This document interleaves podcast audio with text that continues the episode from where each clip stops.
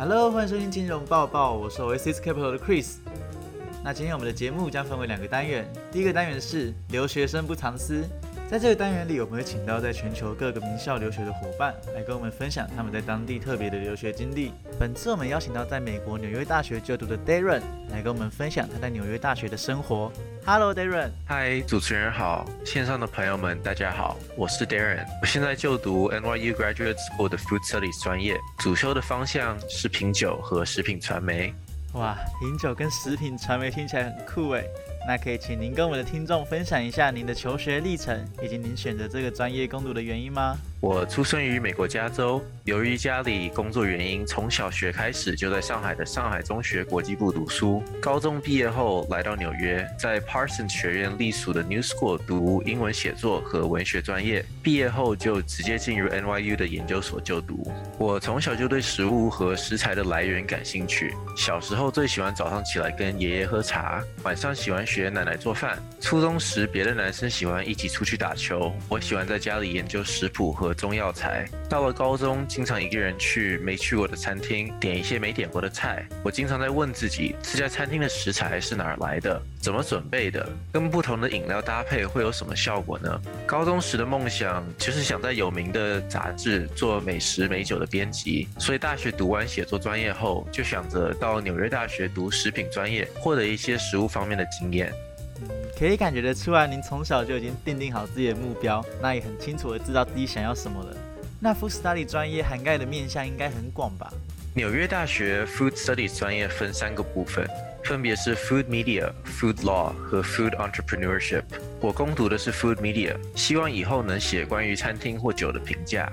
那你觉得 Food Study 最吸引你的地方是什么？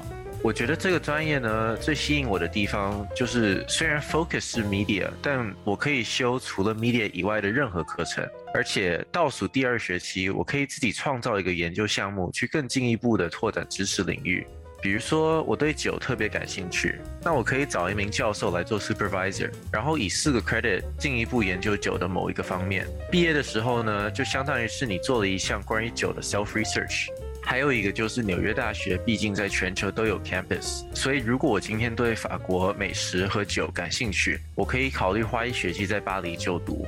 哇，如果对法国当地的酒与美食感到兴趣，那还能够到当地读书，亲自感受这道地的法式美食跟酒，对你的研究一定很有帮助吧？哎，对了，Darren。其实副 Study 专业在传统的人看来算是比较新鲜，而且比较非主流的科系。那关于修习非主流科系的你，有什么心得啊、建议啊，或是鼓励，能够给也想选择非主流科系就读的人参考呢？嗯，我觉得想修非主流科系的同学，得做好付出双倍努力的准备才行。可能人家 Stern 或 Columbia Law 毕业出来的学生，能顶着学校的名声轻松找到工作，但我们不一样。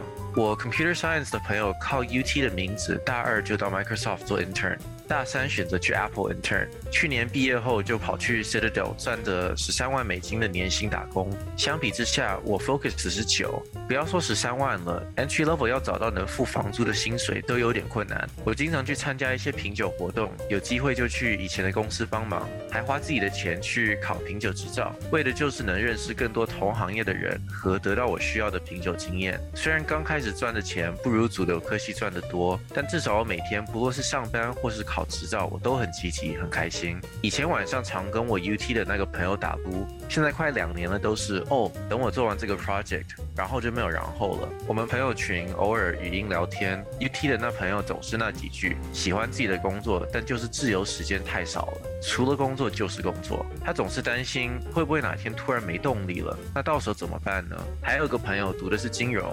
但其实人家真正感兴趣的是服装设计和现代艺术。由于家里比较传统，给他施加的压力比较大，希望他选择一个稳定的方向发展，就强迫他去读金融了。但他一直说读得很痛苦，找工作也完全没有动力，感觉好没有意思。前几天才刚跟我说，如果没有这些压力，他肯定要读他热爱的设计。我觉得吧，如果同学们有真正喜欢或真正感兴趣的科系，就去读吧。尤其是大一、大二的时候，很多同学会拿这个时间来尝试各种科目，找到自己的方向后，会选择换专业。我觉得大家不要害怕读非主流科系，虽然刚开始年薪不如主流科系的厉害，但只要你好好努力，累积几年的经验后，其实薪水会好很多的。比如我学的品酒和食品专业，虽然前几年可能要到餐厅里当 apprentice。或者在活动上做一些 no pay 的 volunteer 会比较辛苦，但有经验后薪水也可以高达十二三万，甚至可以更高。我觉得在三十岁前吧，把时间花在发掘自己的兴趣爱好，花在了解自己或跟市场里的人才建立友好关系，要比去读一个自己读不进去的科系，毕了业就拼了命去挣钱要来的好很多。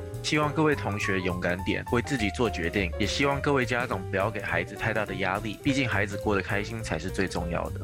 对啊，不是每个人都一定要做医生啊、工程师啊，或是律师等等社会既定印象中的主流职业。选择做自己感兴趣的工作，就像你说的，在工作上会更积极、更快乐。那这个社会上其实也需要各行各业的人才，带给大家更丰富且美好的生活。而且行行出状元，认真专注在自己的专业领域上，就很有机会可以成功。诶，另外我想请问 Darren，这么热爱食物的你，在就读这个专业的同时，有遇到什么样的困难吗？嗯，我觉得我遇到的困难，其实可以说是每个专业都能遇到的困难。嗯，我一直以为我对食物这么感兴趣，花了这么多年研究食物，肯定进了这专业，就算课程的内容比较陌生，问题应该也不是特别大。因为热爱食物，遇到问题的话，解决起来也不会很难。但研究生第一年的时候，我上了两节特别难的课，一节是关于环保和食品可持续性的课。还有一节是关于开创食品公司的那个学期，真的特别痛苦，很多理论和科技方面的东西，我学起来特别烦恼。Final project 要我自己做城市规划和开创公司的打算，我是真的懵了。虽然最后成绩算过得去吧，但如果给我第二次机会，我绝对不会像一开始一样那么敷衍。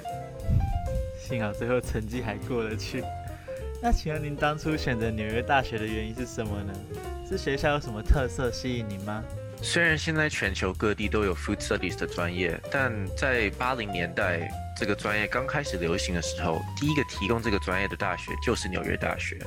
我觉得相比别的只提供了几年的大学，纽约大学的 program 不但是先驱，而且也是最全面的。我个人选择 NYU 主要的原因是因为我已经在纽约待了四年了，对纽约市还算比较了解。如果要开始学纽约市的食物和城市规划之类的，应该会比较容易。如果我要去法国读食物专业的话，我得先了解整个巴黎市后，才能开始去了解巴黎与食物和食品的关系。我觉得在纽约学，算是用了我前四年来打一个基础。嗯，另外就是因为 NYU 的食物专业毕竟是比较资深的，所以能认识到很多同行业的人。而我这个专业，我认为啦，每节课拿 A 是不够的，真正想要以后赚到钱，得认识更多大公司里的人。而 NYU 的资源能够更好的辅助我的这个想法。哇，原来纽约大学算是 Food Study 的元老级学校，那想必纽约大学的资源一定很多吧？哦，纽约大学可用的资源很多。最著名的大概就是 Washington Square Park 上的 Bob's 图书馆。这个图书馆有十二层楼，基本上能找到所有需要的参考材料。如果没有找到，还可以跟学校申请，真的很方便。另外就是纽约各个大学的中国学生会和台湾学生会。据我所知，好像只有 NYU 有台湾学生会。毕竟申请我们学校的台湾学生比别的学校要多很多。呃，大家有任何关于签证、打工、生活、租房之类的问题，都可以找学生会里的学长学姐帮忙。学生会有独家的中介，可以帮大家找到好的房源或者室友。然后学生会一般也都会有新生见面会，或者是各种有趣的活动，可以认识更有经验的学长学姐。最后就是现在在美国流行的社交软件叫 Discord。纽约大学的同学可以用自己的学校邮箱某某某 at nyu.edu 加入。